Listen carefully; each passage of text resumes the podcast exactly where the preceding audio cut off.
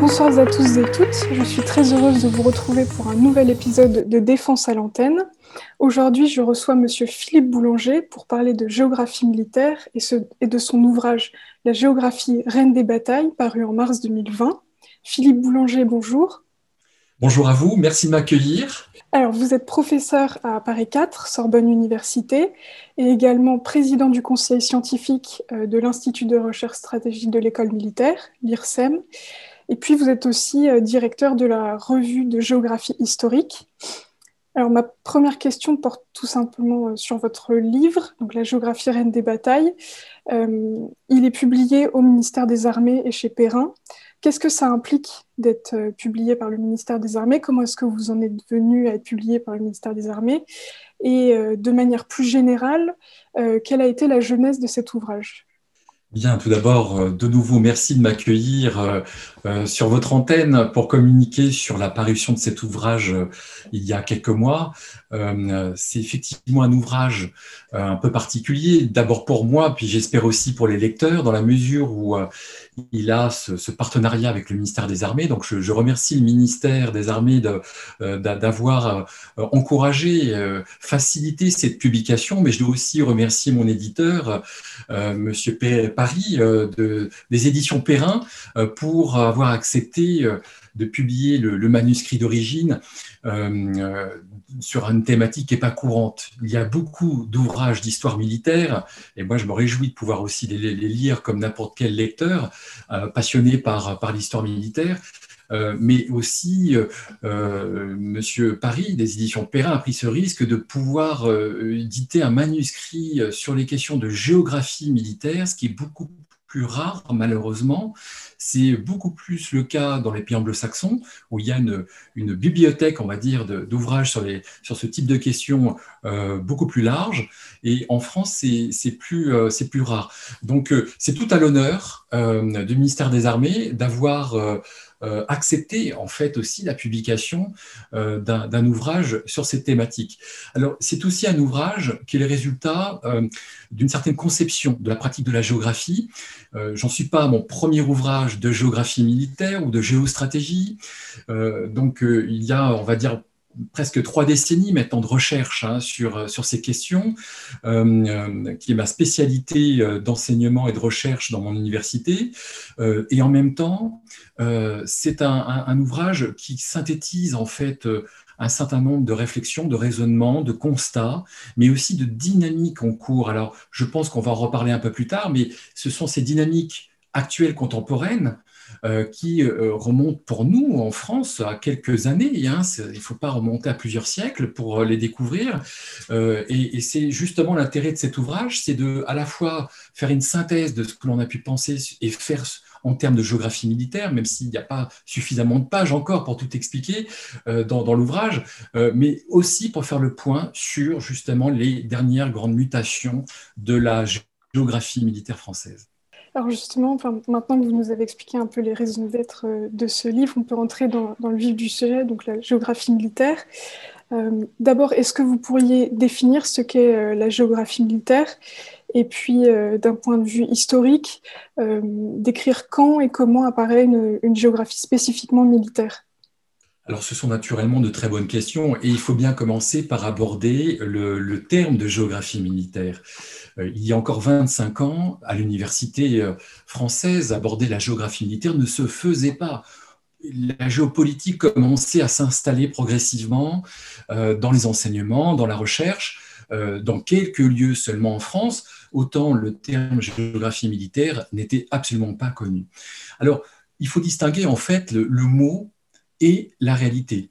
depuis des millénaires, en fait, tous les combattants, les guerriers et puis les stratèges qui ont laissé des traces euh, dans des écrits euh, sont des géographes par nature.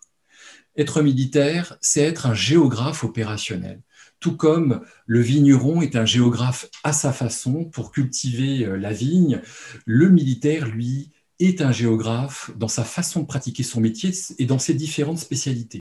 Euh, donc depuis l'Antiquité, depuis que nous avons les premières traces euh, de traités de stratégie, nous savons que le militaire pense en termes d'espace.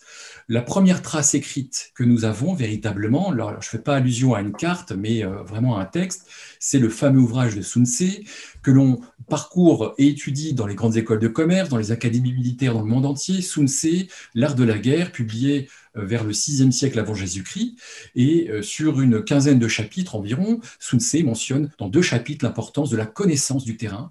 Il distingue neuf types de terrain euh, par rapport à des types de manœuvres et il indique déjà à ceux qui vont le lire qu'il y a des terrains sur lesquels on ne se bat pas comme les marécages, comme les villes, par exemple les espaces urbains, et d'autres au contraire qui sont favorables à la victoire. donc c'est déjà ce type de raisonnement euh, est un raisonnement géographe très théorique, certes, euh, et ce type de raisonnement se retrouve dans toute l'Antiquité occidentale.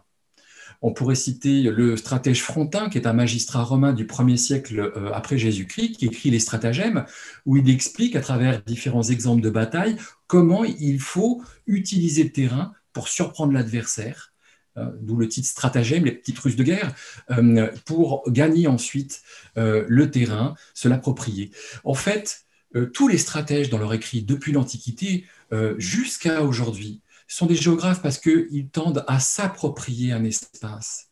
Et pour se l'approprier, ils définissent un certain nombre de théories, de concepts, de principes qui restent pendant certes des siècles très généraux, assez abstraits, et à une date récente, relativement récente on va dire, c'est-à-dire 19e siècle, au moment où la géographie académique et universitaire se développe, en Allemagne, en France, ensuite, eh bien, les militaires dans les académies pensent la géographie comme une discipline. Une discipline non pas pour se faire plaisir, ce n'est pas un divertissement, c'est pour véritablement aboutir à l'objectif de l'art de la guerre défini par Clausewitz au début du 19e siècle, hein, le, grand théoricien de la stratégie euh, euh, prussien, Clausewitz, euh, eh bien, qui consiste à détruire l'adversaire. Et pour y arriver, il y a besoin eh bien, de s'approprier l'espace, l'environnement, le terrain.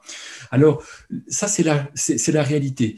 Hein. c'est, l'évolution progressive. On pourra en parler pendant des heures si vous souhaitez. Euh, c'est comment finalement le terrain est envisagé euh, à l'époque médiévale, à l'époque moderne, euh, pour gagner telle ou telle bataille.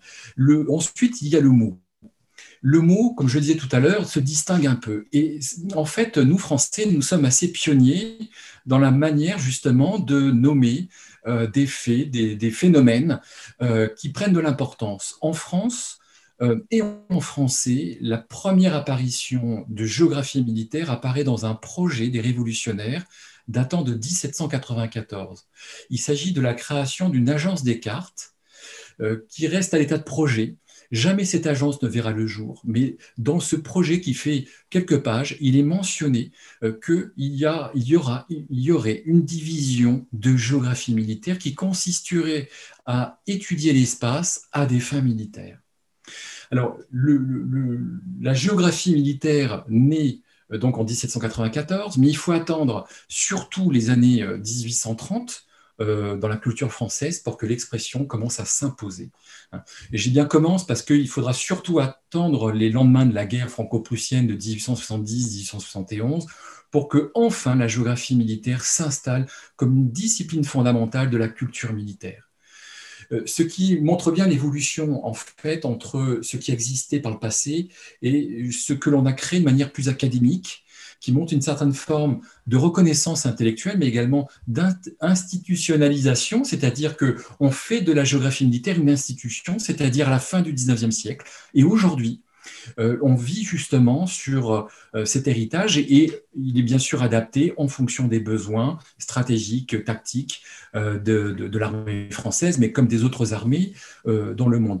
Donc, vous avez vu qu'en en fait, il y a deux, éléments à prendre en compte. Il y a la réalité qui a toujours existé avec des moyens adaptés à la situation, à l'époque, aux évolutions des systèmes d'armes. Et puis, il y a la discipline géographie militaire qui s'impose euh, comme euh, un enseignement, une, méthode de raisonnement militaire, et en même temps euh, qui apparaît à travers des services. et notamment les fameux services géographiques militaires qui se développent tout au long du 19e siècle dans les pays occidentaux. Il y a un chapitre de votre livre qui est consacré aux, trois niveaux de la géographie militaire, donc à la fois le niveau tactique, opérationnel et stratégique. Est-ce que vous pourriez euh, tout d'abord définir ces trois niveaux et ensuite, dans quelle mesure est-ce que l'usage de la géographie militaire est différencié en fonction de ces niveaux? Alors, effectivement, vous avez compris que le raisonnement du militaire par rapport à l'espace, par rapport à son environnement physique et humain, euh, ressemble beaucoup à celui du géographe. Hein. Les étudiants de géographie euh, en licence, en master, apprennent que l'on étudie l'espace à partir du terrain, donc c'est le paysage que l'on observe, que l'on explique, à partir également de la région, la région euh, euh, strasbourgeoise, la région de, New York, etc. Et puis enfin, il y a le niveau planétaire à travers l'étude de la mondialisation. Bien, le militaire, en fait, il a à peu près le même type de raisonnement. Il y a le premier niveau qui est celui de la tactique, et euh, un certain Italien nommé Turondo, en 1846, va même inventer un terme pour justement montrer qu'il existe cette échelle géographique un peu particulière pour mener en fait la manœuvre, conduire la manœuvre, c'est la géotactique. La géotactique, c'est-à-dire euh, le terrain que le militaire doit s'approprier. Et l'on pense souvent d'ailleurs, lorsqu'on parle de géographie militaire, au niveau du terrain, c'est-à-dire la manière de, prendre une colline, de franchir un cours d'eau, le franchissement, euh, de mener le combat sur une pente de montagne, euh, etc. alors, c'est intéressant de noter que, en fait, dans les écrits militaires, encore aujourd'hui, depuis l'Antiquité, en fait, il y a trois façons de considérer ce premier niveau géographique, ce terrain en question. Pendant des siècles, quasiment jusqu'à Napoléon, qui a été un génie justement dans cette façon de penser l'espace, euh, eh bien, on a pensé euh, le terrain comme un décor de théâtre. C'est-à-dire que jusqu'à la fin XVIIIe siècle, finalement, la géographie, ça ne sert pas à grand-chose, peut-être ponctuellement. En France, rappelons que la première fois qu'on a une méthodologie de géographie écrite pour le militaire date de 1716 seulement. Hein. Euh, c'est l'ouvrage de l'abbé Langlais du Frénois, Méthode pour étudier la géographie, qu'il explique sur quelques pages. Donc pendant des siècles, en fait, jusqu'à la fin du XVIIIe siècle, le terrain est un décor de théâtre. On ne se sert pas des éléments de terrain pour manœuvrer. À partir euh, de l'époque napoléonienne jusqu'à aujourd'hui, euh, le terrain devient un objectif géographique. Alors, cela paraît très clairement, euh, en particulier durant la Première Guerre mondiale. On se bat pour prendre un col dans une montagne, un massif montagneux. On se bat pour prendre une tranchée, une colline, etc. Donc, la géographie militaire au niveau du terrain, elle se perçoit à travers cette idée qu'il faut connaître le terrain pour atteindre l'objectif dans un espace donné. Et puis la troisième conception qui date aussi de Napoléon, et c'est là où l'on voit justement toute sa conception de la géographie à des fins euh, euh, d'application de, l'art militaire, c'est-à-dire le, terrain est une aide à la manœuvre. Dans tous les textes de doctrine de l'armée française euh, depuis le 19e siècle, mais on pourrait parler de l'armée américaine, de l'armée britannique également, on nous explique que connaître le terrain, c'est pour conduire la manœuvre, c'est une aide à la manœuvre. Et là, c'est justement, à travers ce premier niveau de la géographie déjà, constater que la géographie militaire, elle est conçue comme une aide à la décision pour le chef et comme euh, un appui euh, ou un soutien, les, deux termes n'ont pas le même sens, mais dans les deux cas, c'est possible, un soutien en fait aux unités. Un soutien, c'est alors qu'on apporte en fait quelque chose de complémentaire pour gagner justement euh, la manœuvre sur le, sur le terrain. Donc ça, c'est le premier niveau. Le deuxième niveau, c'est celui de la région, que l'on appelle dans le langage militaire le théâtre d'opération. Hein, euh, à ne pas confondre avec le théâtre des opérations. Le théâtre d'opération, en fait, est une conception qui, a, qui apparaît une fois de plus à la fin du XVIIIe siècle, début du XIXe siècle, théorisée par Clausewitz et Jomini au début du XIXe siècle, et encore aujourd'hui c'est le cas. Qu'est-ce qu'un théâtre d'opération? C'est en fait un espace à l'échelle régionale qui se caractérise sur plan géographique par une certaine unité de milieu, le milieu désertique, le Sahel où l'armée française combat aujourd'hui, est en fait un théâtre d'opération sur un plan géographique parce qu'il y a une unité en fait de caractéristiques globales géographiques liées au milieu naturel, quel désert comme vous l'avez compris. Et puis l'autre sens donné au théâtre d'opération, c'est l'unité de commandement, c'est-à-dire que un chef militaire il dirige ses unités dans un espace donné. Cela est apparu à la fin du XVIIIe siècle et surtout début du XIXe siècle dans les campagnes napoléoniennes, c'est-à-dire que le, général de division qui partait en Italie, qui partait euh, dans le domaine germanique, l'Empire austro-hongrois, etc., était très loin de Paris où les, décisions politiques et militaires étaient prises, et donc le général de division euh, avait un théâtre d'opération euh, et avait toute autonomie de commandement. C'est encore le cas dans les opérations menées dans le monde, et notamment dans l'armée américaine. Et l'armée américaine a même mieux que les autres armées dans le monde, puisqu'il y a des théâtres d'opération permanents, et cela depuis la fin de la Seconde Guerre mondiale. Euh, le CENTCOM, par exemple, le Central Command, est un théâtre d'opération permanent où des troupes américaines sont déjà euh, prédisposées et prêtes à intervenir à n'importe quel moment dans son aire géographique qui correspond globalement au nord-est de l'Afrique et au Moyen-Orient, hein, jusqu'à l'Afghanistan.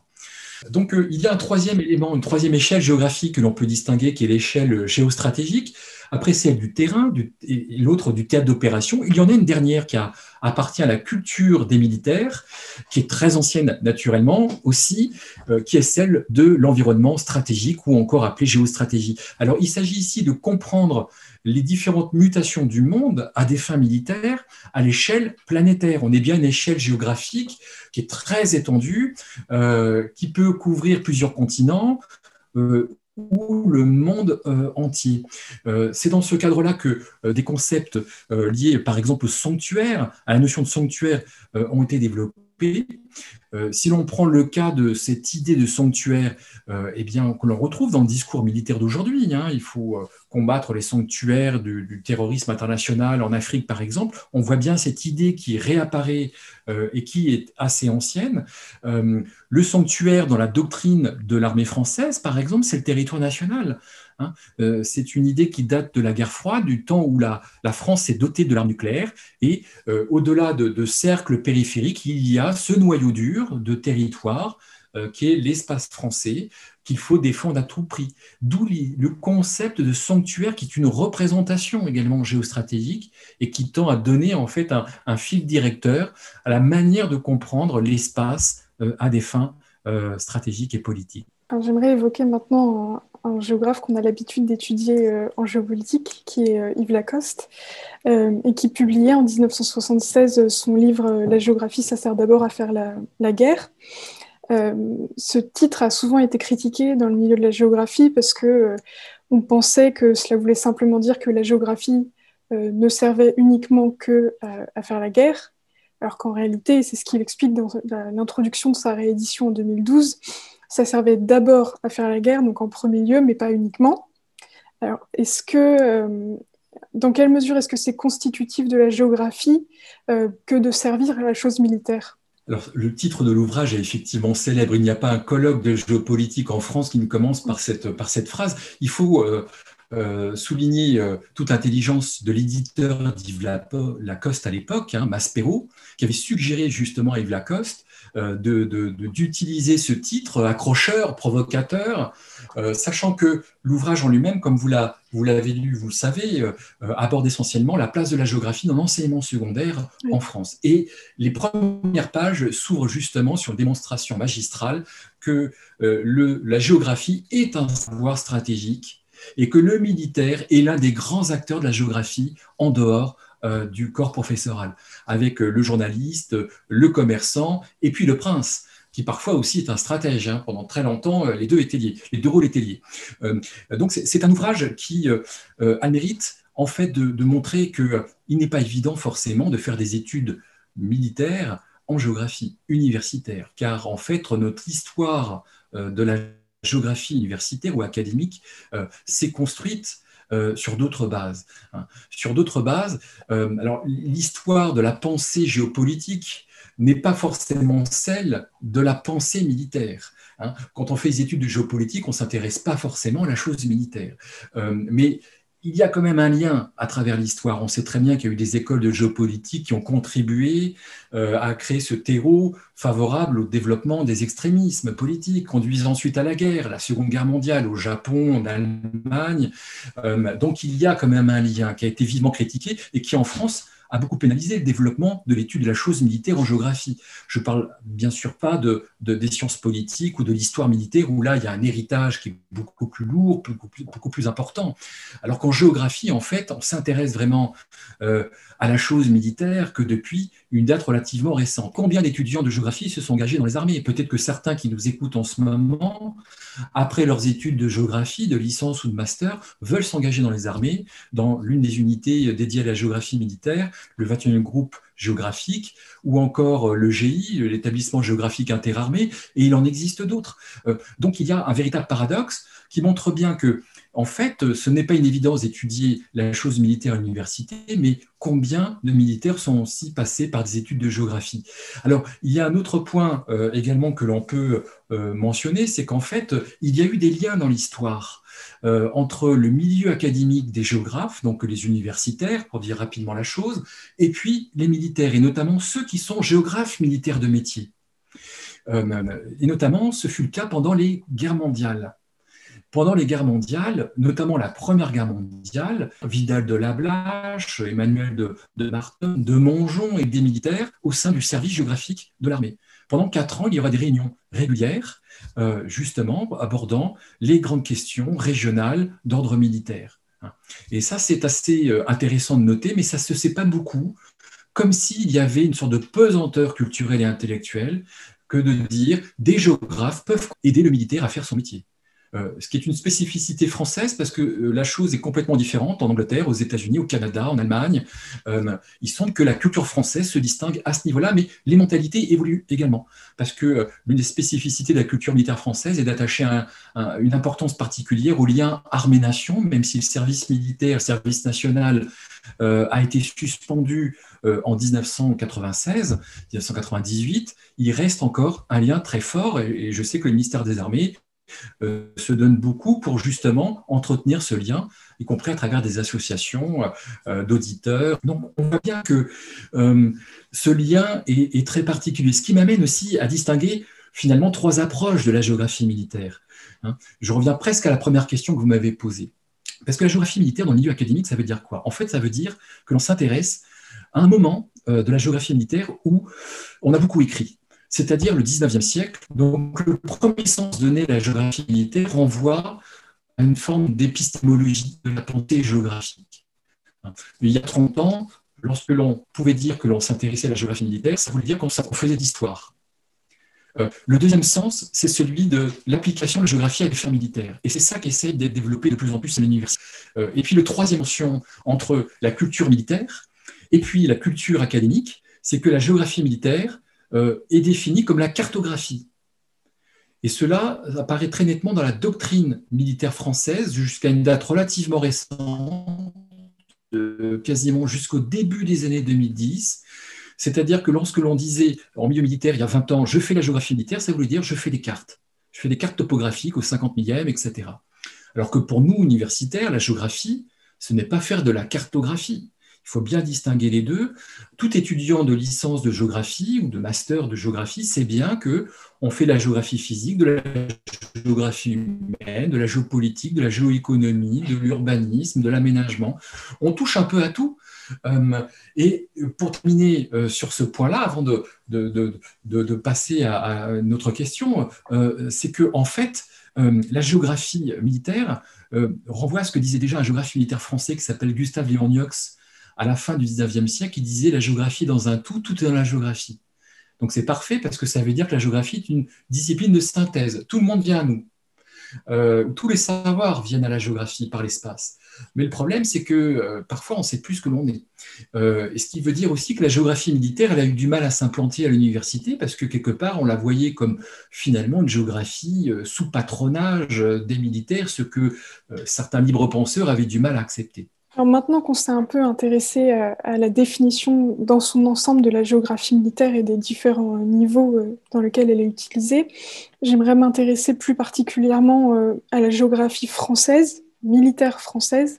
Est-ce qu'on voit émerger un courant proprement euh, français de géographie militaire? Est-ce que la géographie militaire française a des caractéristiques que n'ont pas les courants de géographie militaire dans d'autres pays? Oui, effectivement. Alors, il, faut distinguer que euh, l'école de géographie militaire française, car il a existé une véritable euh, école de géographie militaire française à partir des années 1870, euh, est en fait une école tardive. Nous, Français, alors que nous sommes pionniers dans la manière de, partir en exploration, de concevoir des savoirs géographiques, nous avons été quand même assez, assez lents à euh, penser la géographie militaire comme euh, un vrai fondement de la culture militaire française. Alors pourquoi je dis cela? Parce que en fait, euh, ce sont les pays latins et notamment les différents États italiens de la péninsule italienne, comme aussi les États de la péninsule ibérique qui ont développé véritablement les savoirs géographiques. alors, pour quelle raison? Euh, Elle est relativement simple à comprendre, même si elle est quand même complexe à développer. C'est le fait que l'armée napoléonienne avait envahi une bonne partie de l'Europe et que tous les moyens étaient bons pour ces peuples euh, pour résister et euh, mener une guerre d'insurrection contre l'occupant français. Et c'est à partir donc, du début du XIXe siècle que des géographes militaires, des penseurs militaires, hein, pas des cartographes, là j'entends, euh, ont commencé à écrire pour dire comment il fallait exploiter euh, une chaîne de montagne, un cours d'eau, pour euh, en fait harceler les troupes napoléoniennes. Donc on retrouve ce type de cheminement euh, intellectuels euh, autour du, bassin méditerranéen, donc péninsule italienne, euh, péninsule ibérique, et puis ensuite, assez rapidement, contre l'armée napoléonienne toujours, on est dans les années 1810, hein, des militaires allemands, prussiens, en fait, je devrais dire, prussiens, ont commencé aussi à penser la géographie comme une arme de guerre un savoir stratégique, mais ça veut dire aussi une arme de guerre. On utilise le, raisonnement géographique pour gagner des batailles. Euh, alors, l'armée française euh, s'est effondrée, hein, naturellement, vers 1814-1815, comme vous le savez. Et, en fait, la géographie militaire française, au début du 19e siècle, elle repose principalement sur les travaux d'un seul professeur de géographie à l'école euh, spéciale militaire de Saint-Cyr. On ne parlait pas des écoles militaires à, cette époque, mais de l'école spéciale militaire de Saint-Cyr. Il s'appelle Théophile Lavallée il a écrit un ouvrage qui est une sorte de manuel euh, scolaire pour les élèves officiers de Saint-Cyr, où il parle de géographie militaire, où il développe des raisonnements de géographie militaire. Euh, donc euh, c'est assez intéressant de voir qu'il est quasiment tout seul. On n'a pas, de travaux particuliers en dehors de, la cartographie naturellement, mais des, travaux d'érudition, de, raisonnement sur la manière de défendre le territoire français, etc. Il n'y en a pas beaucoup. En fait, seul Théophile de la Vallée a été le représentant de la géographie militaire française à cette époque. Alors tout change euh, à partir euh, de la défaite française de 1870 1871, euh, nous le savons bien, les jeunes Français et même l'élite militaire de l'armée française euh, ne connaissent pas leur géographie, la géographie du territoire euh, français. Alors, euh, il est vrai que l'état-major français concevait la guerre contre l'ennemi héréditaire, c'est-à-dire la, la Prusse, et l'Allemagne, ce qui allait devenir l'Allemagne ensuite dans les années 1870, concevait en fait la guerre chez le voisin, concevait la guerre en Allemagne, pas en France. Donc l'élite militaire française n'était pas prête à se défendre parce qu'on pensait que la guerre aurait lieu ailleurs, euh, dans les grandes vallées euh, euh, du domaine germanique, mais pas du tout dans la vallée de l'Oise ou en Lorraine. Ce qui fait que lorsque les armées françaises entrent en guerre, les connaissances géographiques, d'après les témoignages et les travaux que l'on peut avoir sur ce sujet, montrent que les, connaissances géographiques étaient lacunaires. Vous connaissez Émile Zola qui a écrit La débâcle, hein, l'avant-dernier volume des Rougon-Macquart en 1892, donc on est 20 ans après la défaite française, 20 ans, soit une génération, et il explique dans cet ouvrage, La débâcle, euh, que euh, des généraux de division ne connaissent pas la géographie de leur territoire, et notamment il fait dire au général Burguin des Feuilles, donc, euh, qui est fictif, hein, mais comme on sait que Zola aussi s'inspirait beaucoup de la, réalité, des faits réels, il fait dire à ce général qui est au niveau des Vosges pour aller vers Metz, mais comment voulez-vous que l'on se batte sur un territoire que l'on ne connaît pas? Il est général de division, il commande 10 000 hommes environ, il doit manœuvrer et il ne sait pas par quelle route prendre ni quelle direction véritablement précise euh, il faut pouvoir suivre. Donc, cela pose un problème. Et puis, il y a un autre élément aussi qui participe à la géographie militaire. Là, il faut, il faut le, lui faire honneur, c'est la cartographie, justement, qui a une très longue histoire, très long héritage et pas le temps de développer. Mais l'armée française considérer que de toute manière on allait se battre en Allemagne, donc il fallait avoir des cartes euh, de l'Allemagne, mais euh, du territoire français, ça ne servait pas à grand-chose. Euh, donc on, s'est rendu compte que les états-majors de division, d'armée manquaient de cartes, et lorsqu'on a pu enfin approvisionner ces états-majors de cartes papier, la fameuse carte au 80 millième d'état-major, la guerre était terminée. donc l'armée française, sur le plan de la géographie, avait un temps de retard. Et tout change après. La géographie devient une priorité, partout dans toutes les écoles, école euh, supérieure de guerre, école spéciale militaire de Saint-Cyr, à l'école navale de Brest qui est créée à la fin du 19e siècle, il y a un enseignement de géographie qui est créé. Euh, on pourrait parler des écoles d'application, de l'artillerie, du génie, de l'infanterie, etc. La géographie, euh, telle qu'on l'entend aujourd'hui, est prise en compte euh, avec euh, des, façons de penser très originales, mais toujours est-il que jusque euh, la veille de la Seconde Guerre mondiale, il y a plus d'une centaine d'officiers, ce qui est beaucoup. Hein. Aujourd'hui, ce n'est pas le cas, hein. mais à l'époque, il y a eu une centaine d'officiers qui ont passé une partie de leur carrière militaire à rédiger des ouvrages de géographie militaire. Donc il y a des ouvrages de géographie militaire du Jura, euh, géographie militaire euh, euh, du Rhin, géographie militaire de telle ou telle région, avec des concepts plus ou moins variés, géogénie, la théorie des joints d'assises terrestres, etc. Donc des, des, théories qui se veulent un peu scientifiques, mais qui veulent dire en fait qu'il faut utiliser le terrain, il faut connaître son espace, son territoire pour bien gagner la prochaine guerre. Ça, c'est un réflexe militaire euh, primordial. Alors, euh, je nuancerai naturellement ce raisonnement parce qu'il y a beaucoup à dire, donc je vais, au plus simple dans, notre timing qui est assez, euh, contraint. c'est qu'en fait, avant la Première Guerre mondiale, on pensait beaucoup en termes de géographie physique. On pensait qu'en connaissant les couches géologiques, on savait comment il fallait se battre. Donc il pouvait y avoir une certaine marge d'erreur naturellement par rapport à la réalité. Et puis à partir de la Première Guerre mondiale, la géographie humaine est intégrée à la façon de penser le territoire euh, et l'espace. Et cette problématique de la géographie humaine, euh, elle existe en permanence tout au long du XXe siècle, et on la redécouvre à l'occasion de nouvelles guerres que l'armée française doit mener, et notamment euh, en Afrique, où l'on pensait tout savoir, et en fait, il y a eu un vide de connaissances, parce qu'une génération qui avait connu les, les guerres de décolonisation était partie, qu'il faut les revenir aux fondamentaux, y compris dans le massif des Iphoras, par exemple, un territoire de l'ex-empire français. Et pourtant, quand l'armée française se déploie en 2013, eh bien, on ne sait pas grand-chose du massif des Iphoras au nord du Mali. Hein. C'est là où se tenait la résistance euh, terroriste euh, contre laquelle luttait l'armée française euh, en 2013.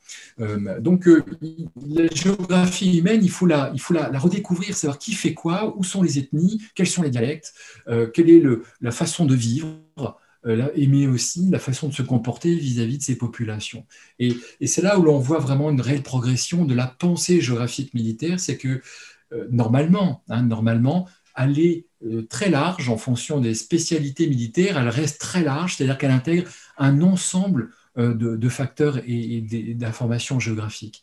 Et l'on retrouve aujourd'hui, pour terminer, on retrouve aujourd'hui eh bien, euh, ce que l'on arrivait à penser de la géographie militaire à la fin du 19e siècle, sans parler des déterminisme physique naturellement. C'est qu'en fait, on voit la géographie militaire comme une discipline de synthèse. La, la géographie militaire, c'est pas que de la cartographie, et c'est peut-être même pas du tout de la cartographie. C'est d'abord une façon de penser l'espace, la connaissance de l'autre, pour arriver à mener euh, sa manœuvre, qu'elle soit une manœuvre de coercition ou une manœuvre de stabilisation, de gestion de crise. Euh, vous avez évoqué tout à l'heure euh, les différents services dans l'armée qui étaient dédiés à, la géographie. Est-ce que vous pourriez revenir sur les, les, personnes qui font la géographie militaire aujourd'hui? Parce qu'on sait qu'il y a le milieu universitaire dont vous faites partie. Euh, est-ce que ce sont plutôt des civils ou des militaires? Euh, En fait, il y, a plusieurs éléments à prendre en compte. C'est que la guerre froide a fait un tort terrible, en quelque sorte, à l'école française de géographie militaire. Parce que durant la guerre froide, on savait on allait se battre. Hein. L'armée française, pendant 45 ans environ, s'est préparée à se battre sur des territoires que l'on connaissait très très très bien il y a eu de, nombreuses études, ce qu'on appelait aussi des textes de doctrine, des TTA, des textes toutes armes, où l'on apprenait aux conscrits de l'armée française à, se battre dans tel secteur du Rhin.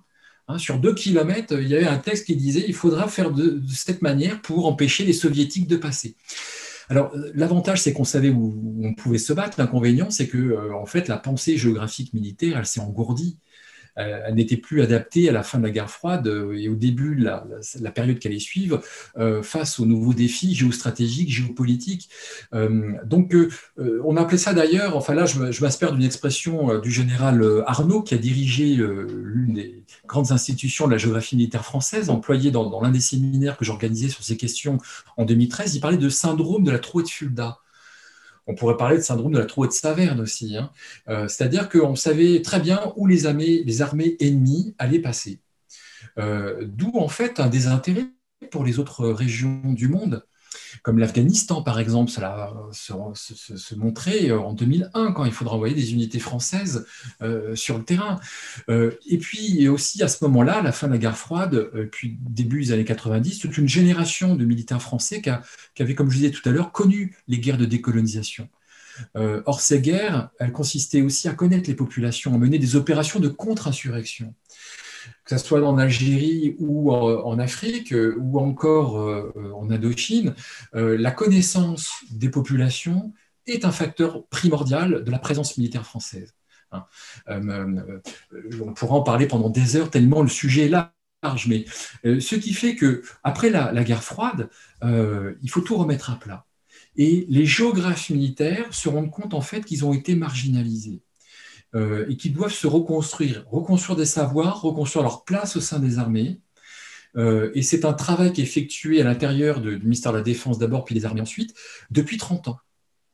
Le premier texte de doctrine de la géographie militaire en appui des opérations date de l'an 2000 c'est-à-dire il y a 22 ans, 21 ans, pardon. 21 ans, c'est très récent. Euh, et dans ce texte qui fait une quinzaine de pages, qui est le Géo 100, euh, eh bien, on nous apprend à quoi sert la géographie, pourquoi elle est utile pour le militaire. Ça, existait d'une manière un peu empirique avant, probablement, mais en fait, ça existait dans tous les champs d'application du métier militaire. Que l'on soit un sapeur ou un fantassin des troupes coloniales, la géographie allait de sens, la connaissance géographique allait, de soi. Euh, donc, euh, euh, il faut tout remettre à plat dans les années 90 et 2000 parce que l'armée française est, déployée dans des secteurs qui ne sont pas ses zones d'influence traditionnelles et même dans les anciennes zones d'influence, le savoir géographique s'est perdu. L'Afghanistan est un cas typique. Hein. il a fallu chercher quand même des cartes de l'ex-armée soviétique pour savoir à peu près à quoi ressemblait le relief. Euh, en France, il n'y avait quasiment pas de spécialistes de l'Afghanistan dans le milieu académique, donc euh, l'armée française, au tout début, fin 2001, partait avec quasiment aucune information de terrain, euh, quelques cartes de l'armée soviétique de, l'époque de la guerre d'Afghanistan soviétique. concernant les, colonies, il faut savoir que le travail des cartographes militaires français avant la décolonisation était remarquable parce que encore aujourd'hui, ces cartes sont utilisées. Hein. Euh, donc je ne dirais pas dans toutes les situations, toutes les opérations, euh, je n'en sais euh, pas beaucoup, mais toujours est-il que lorsque, par exemple, une opération est menée en Centrafrique, l'opération Bamara en 2006, donc ce n'était pas si lointain que ça, les cartes qui ont été utilisées sont des cartes qui provenaient des cartographes militaires français des années 50 et des cartes qui ont été publiées encore euh, au début des années 60. Donc euh, ça en dit long en fait sur, sur l'importance de, de, la carte, de, de, la cartographie hein, des, des territoires. Alors tout commence vraiment à changer depuis une vingtaine d'années. Euh, ce qui fait que le métier de géographie militaire a changé, les institutions se sont développées, se sont restructurées. Ça ne veut pas dire que les géographes militaires sont nombreux aujourd'hui, mais il y a des institutions vraiment importantes. Alors, l'une des plus importantes, c'est le BEGOM, qui est le Bureau Géographie, Hydrographie, Océanographie et Météorologie des armées, qui exerce le rôle de coordinateur des différentes unités géographiques militaires. Euh, il y a ensuite dans l'armée de terre le, groupe géographique qui est à Agno aujourd'hui, qui est donc en fait l'unité terrestre qui permet en fait de, de, connaître le territoire, de faire des études de territoire et surtout de la cartographie. Et puis il y a également le GI, l'établissement géographique interarmé, qui produit des cartes à partir de l'outil satellite, mais surtout qui capitalise les héritages euh, français depuis des décennies, de telle sorte que quand une unité doit partir en opération, EGI euh, donc, euh, est appelé pour fournir des cartes aux unités avant de, monter dans le bateau, dans, dans l'avion. pour la marine, puisque je parle de bateau, il y a le service hydrographique et océanographique de la Marine nationale qui, depuis 2009, n'est plus seulement militaire, mais qui est aussi civil. Donc c'est une institution qui reste militaire, mais qui ne dépend plus du ministère des Armées véritablement.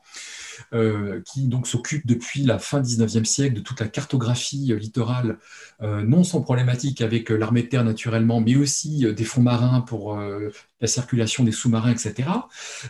donc on, a là les principales unités. Hein.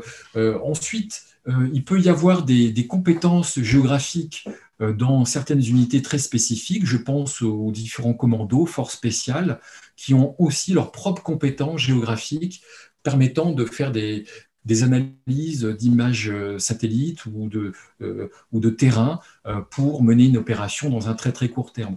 Donc il y a en fait une compétence dédiée qui s'appelle la géographie militaire, qui est plus tournée vers la cartographie militaire. Il y a un peu d'analyse, mais c'est surtout de la cartographie militaire encore aujourd'hui. Et puis ensuite, il y a des compétences plus larges qui ne relèvent pas des institutions géographiques militaires, que l'on peut retrouver dans des états-majors, que l'on peut retrouver dans des unités spécifiques. il faut savoir, ce qui montre bien la montée en puissance de la géographie militaire, que dans tous les états-majors en opération, il y a des géographies militaires placés justement pour apporter un soutien euh, à de la décision, comme on le dit dans la doctrine, auprès du chef pour qu'il ait la connaissance suffisante du territoire. Ce qui est facile à dire, mais je pense assez compliqué euh, parce que euh, les moyens sont souvent limités. Enfin, je pense qu'ils sont souvent limités par rapport aux besoins, euh, ce qui fait que, en fait, la connaissance du territoire, qui est toujours un objectif, peut se révéler finalement assez difficile à, mener, en tout cas en termes de temps, hein, puisque mener une étude prend du temps. On le sait bien à l'université, sauf que dans le milieu opérationnel, eh bien, le temps euh, est une euh, denrée euh, extrêmement importante, hein, est un, élément fondamental pour la conduite et le succès d'une opération. Donc, on, voit cette mutation se faire. Alors, il y a un élément pour terminer qui est à relever, c'est l'expression de gomme, qui n'est absolument pas courante, on ne la retrouve pas dans, le langage courant. Gomme veut dire en fait géographie, hydrographie, océanographie et météorologie des armées. c'est un, le, le, gomme hein, ou la gomme, le gomme en tant qu'objet, en fait, renvoie à l'idée que l'information géographique est la plus complète, multidimensionnelle aujourd'hui. Donc c'est ça que ça veut dire. Ça veut dire une information géographique de plus en plus numérique, de plus en plus précise, mais de plus en plus large. Elle n'est plus simplement physique. Euh, ne porte pas simplement sur la géologie ou la topographie, c'est quelque chose de beaucoup plus large. Et puis, c'est un, process également, comme on, on le lit, c'est une procédure. Et là, on retrouve justement bien une caractéristique de la géographie militaire française, c'est-à-dire que euh, il y a une sorte de dynamique à suivre, de raisonnement type euh, en fonction de la situation, ce qui montre bien en fait que la géographie militaire s'est adaptée aux nouveaux défis des, opérations menées par l'armée française. Hein. Elle n'en est pas restée à des savoirs datant de la guerre froide. Alors cela n'est pas propre à l'armée française, l'armée américaine, l'armée britannique également ont suivi ce type de dynamique, sans parler des armées des pays émergents qui ont bien compris aussi que la géographie est un savoir stratégique. Justement, les nouveaux défis, on va, y venir, avec les nouvelles technologies qui sont utilisées par euh, les géographes militaires. Euh, on en avait parlé un petit peu dans un ancien podcast avec euh, le général Christophe Gomard. Oui, bien sûr. je voudrais aborder maintenant le thème du, du GeoInt. Alors déjà, est-ce que vous pourriez définir ce qu'est le GeoInt Quels sont ses usages et ses enjeux? Alors c'est une très bonne question et je vois que j'ai été précédé par un des plus grands spécialistes du, du géoint de l'armée française et pour cause parce qu'il en est aussi à l'origine euh, et cela remonte à 2014-2015 donc euh, une fois de plus on n'est pas là dans un, une durée très lointaine c'est vraiment euh, une dynamique parmi les, plus récentes que l'on peut connaître en la matière. Alors le géoint pour faire simple n'est pas défini officiellement par les armées françaises. Euh, les seules définitions que l'on peut trouver pour définir le GEOIN se trouvent dans la doctrine spatiale du commandement de l'espace, commandement interarmé de l'espace, euh, de 2019, donc c'était il y a deux ans. Et euh, plus récemment, c'est le ministère de l'Intérieur, dans son nouveau livre blanc sur la sécurité publié en novembre 2020, donc il y a quelques semaines, que l'on trouve une définition du GEOINT. Et dans ces deux cas, mais également de ce que moi j'ai pu connaître dans mes travaux de recherche, etc., le GeoInt se définit, euh, pour faire simple, hein, euh, par non pas le renseignement géospatial, mais par l'idée euh, de fusion de données géolocalisées multicapteurs. Donc ça veut dire quoi? Ça veut dire en fait que euh, l'avenir de la géographie est là dans les armées, à mon sens aussi, hein. euh, et cela est bien intégré dans la doctrine depuis 2013-2015 dans les armées françaises, c'est euh, dans la, doctrine géographique militaire, c'est l'idée que en fait, on s'appuie sur des sources extrêmement variées dans un temps très limité on en fait une fusion. Alors, certains parlent de corrélation, mais l'idée de fusion, c'est-à-dire que l'on on, vient en fait prendre des informations dans tous les secteurs pour les réunir et répondre à une problématique donnée, généralement donnée par le chef. Euh, et ce qui euh, montre bien que le GeoInt est une plus-value euh, nouvelle pour les armées françaises, c'est que les informations sont géolocalisées. C'est-à-dire qu'on ne part plus euh, dans le flou, euh, le brouillard de la guerre que nommait Clausewitz, on est véritablement euh, dans la, précision de la localisation. Alors, ce n'est pas du géoréférencement, c'est-à-dire la localisation d'un point fixe, on est dans la géolocalisation, c'est-à-dire le positionnement d'un objet qui, qui, bouge. Ça peut être un conteneur, ça peut être un pick-up de terroristes dans le désert, etc. Et ça veut dire qu'aussi, on a des outils donc des satellites, d'autres outils de connaissance également, euh, très pointus, mais on est aussi des hommes, des analystes, euh, qui sont capables eh bien, de faire une analyse de toutes ces sources euh, et de pouvoir proposer des hypothèses, voire une solution à un problème donné. Donc on gagne en termes de précision, de connaissance, on gagne en termes de temps, on va beaucoup plus vite, et on gagne également en qualité finalement d'information parce qu'il ne s'agit plus de mettre que des hypothèses, on peut être sûr euh, d'une situation donnée euh, pour prendre ensuite une décision et lancer une opération. Euh, alors le GEOINT est une expression qui nous vient des États-Unis, hein, qui remonte surtout au début de la guerre du Golfe, donc début années 90. On parle vraiment de renseignement géospatial. Le, le, renseignement géospatial a évolué vers ce qu'on appelle un IMINT+, c'est-à-dire de l'imagerie spatiale plus d'autres informations. Et la phase d'après, normalement, c'est le GeoInt, tel qu'on l'entend par fusion de données géolocalisées, c'est-à-dire qu'il euh, y a l'imagerie, mais pas seulement. Et ce qui montre bien encore que la géographie là, se repositionne comme une discipline de synthèse dans la culture militaire, c'est que le GeoInt, finalement, eh bien, il se trouve euh, à la croisée de toutes les connaissances militaires finalement, que ce soit euh, la logistique, euh, de la circulation, euh, des flux, des mouvements, etc. On se rend compte en fait que le géomètre est au centre. C'est pour cette raison que le général Gomard aussi a bien compris toute l'importance de cette dynamique de pensée qui nous vient des États-Unis et a créé le centre de renseignement interarmée géospatiale en 2015 euh, dans l'institution qu'il dirige à l'époque, c'est-à-dire la direction du renseignement militaire, et a bien compris que en fait, il fallait avoir des techniciens, euh, des, euh, des spécialistes de la donnée, mais également des géographes des géographes qui savent penser l'espace, qui savent réagir, qui savent considérer qu'une montagne n'a pas la même valeur qu'une plaine, etc. etc. Donc, c'est une dynamique qui est en cours, qui est extrêmement intéressante. Tout le monde n'est pas d'accord sur tout, Mais toujours est-il que depuis quelques années, il y a des startups qui se développent, qui s'appuient sur l'intelligence artificielle. Donc on gagne encore plus de temps parce qu'on automatise la recherche euh, par la fréquence de l'objet suivi sur des images satellites, par exemple. Euh, et, ces startups, en fait, euh, eh bien, participent en lien avec le ministère des Armées à créer une sorte de, de, microcosme industriel, une sorte de communauté du GeoIn qui est en cours de développement, qui n'est pas institutionnalisée, mais qui est quand même en cours de développement. Je le, remarque dans les séminaires que j'organise chaque année sur ces thématiques du GeoInt dans mon université, et, et, qui en fait montre bien que on ne, suit pas la même tendance qu'aux États-Unis, où là, euh, il y a 80 entreprises, euh, euh, il, y a, vraiment un socle culturel, industriel, politique très fort lié au géomètre. En France, ça se développe tout doucement, progressivement, mais avec des résultats extrêmement intéressants et, qui intéressent beaucoup de personnes. Alors, je parlais du ministère des Armées, mais la gendarmerie nationale, la sécurité civile et bien d'autres institutions publiques s'intéresse à ce que l'on appelle le géoint. Hein. Le géoint qui, comme vous l'avez compris, sort du domaine militaire. Le géoint, en fait, il est partout pour peu que l'on sache euh, l'utiliser, que l'on sache le structurer et en faire un outil de connaissance qui permette eh euh, d'atteindre l'objectif désigné, que ce soit pour des questions sanitaires.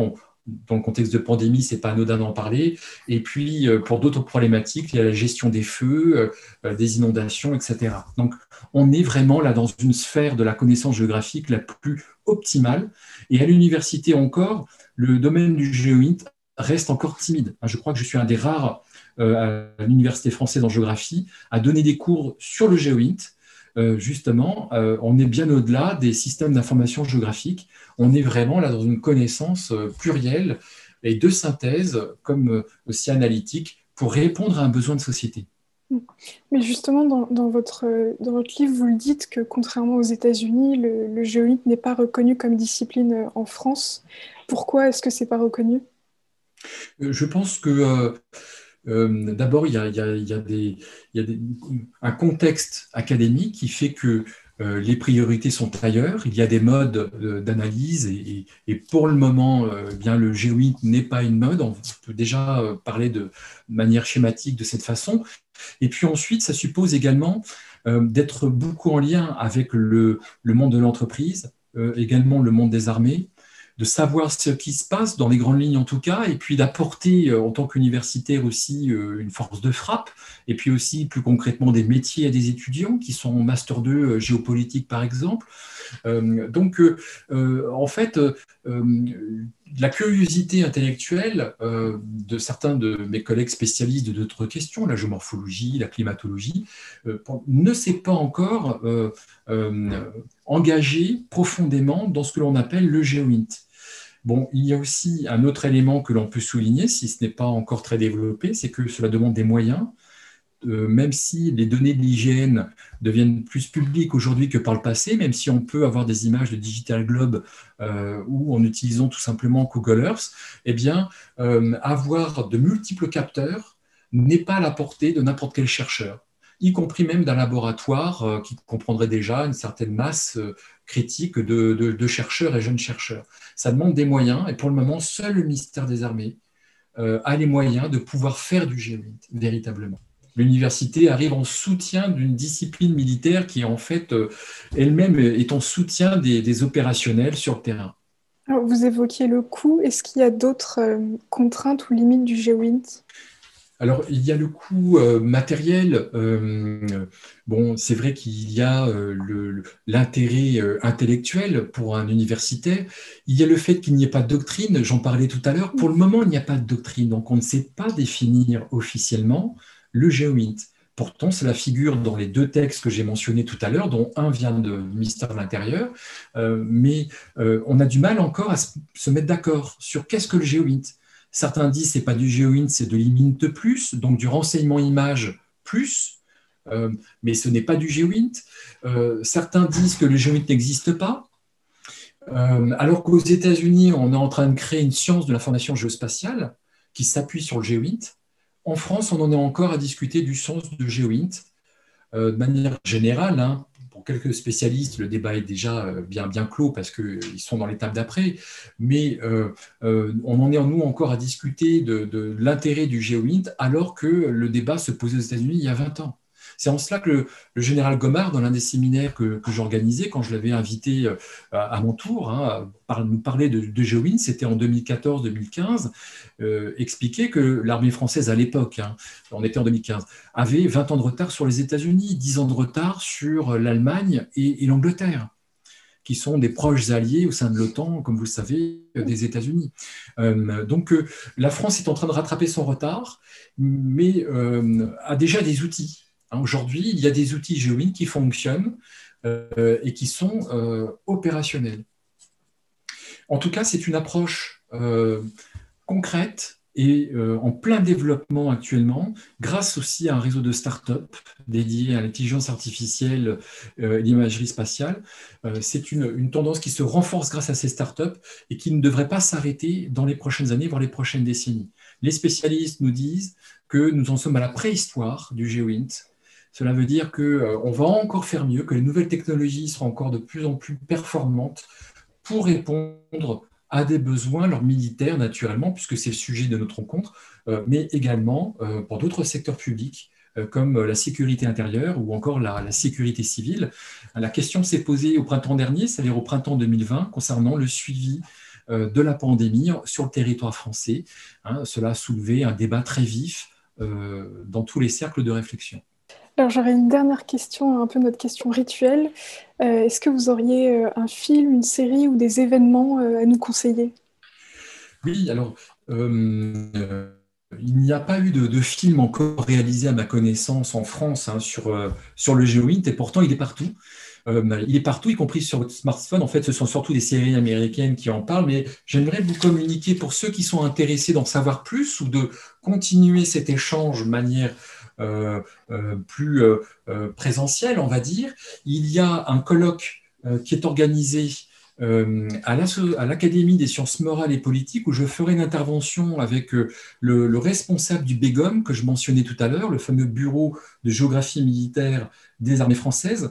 et cette intervention sur la géographie militaire et le géoïnt aura lieu le 9 avril prochain à, l'Académie des sciences morales et politiques à Paris. Donc vous aurez l'information sur le site euh, de cette académie. Et puis j'organise également deux colloques euh, en 2021 en présentiel euh, ou en distanciel, tout dépendra des conditions dans lesquelles nous, serons à, cette période. Le premier colloque portera sur géographie, géoint et opération. Il est organisé à la Société de géographie de Paris, boulevard Saint-Germain. et ce colloque a lieu le 18 et le 19 juin prochain toutes les hautes autorités euh, euh, spécialistes du géomite interviendront, euh, que ce soit des experts du monde de l'industrie, mais aussi des opérationnels du ministère des Armées, de différentes armées, également de la marine comme de l'armée de terre. Donc c'est un, colloque qui aura lieu le 18 et 19 juin prochain à la Société de géographie. Et puis le deuxième colloque est aussi organisé à la Société de géographie à la fin de l'été. et lui, il est organisé spécifiquement sur la géographie militaire euh, donc, où en sommes-nous actuellement dans le développement de la géographie militaire? Et le colloque est intitulé La géographie militaire, un outil indispensable pour la conduite des opérations. Il s'agit de comprendre en quoi la géographie militaire est vraiment redevenue opérationnelle comme elle l'était euh, au début de la guerre froide, durant l'entre-deux-guerres, etc., qu'on a refait la géographie euh, comme un outil militaire, mais aussi comme un outil de rayonnement politico-militaire. Euh, là, la géographie militaire euh, va être vue dans tout son ensemble et en, faisant communiquer notamment des euh, spécialistes de l'armée française. Donc toutes les grandes institutions de géographie militaire seront présentes aux côtés d'universitaires pour aborder cette question. Alors ce colloque a lieu le 17 et 18 septembre à la Société de géographie. Et vous retrouverez les informations dans quelques semaines sur le site de la Société de géographie de Paris. Je diffuserai la programmation pour chacun de ces colloques dès qu'elle sera prête. Merci de me proposer d'en de, parler justement à vos auditeurs. Merci beaucoup euh, Philippe Boulanger pour euh, ce podcast. Euh, on recommande la lecture de votre ouvrage La géographie reine des batailles. N'hésitez pas à nous faire vos retours par mail ou sur les plateformes d'écoute. On se retrouve prochainement pour un nouvel épisode de Défense à l'antenne. Et d'ici là, n'oubliez pas, la sécurité est l'affaire de tous.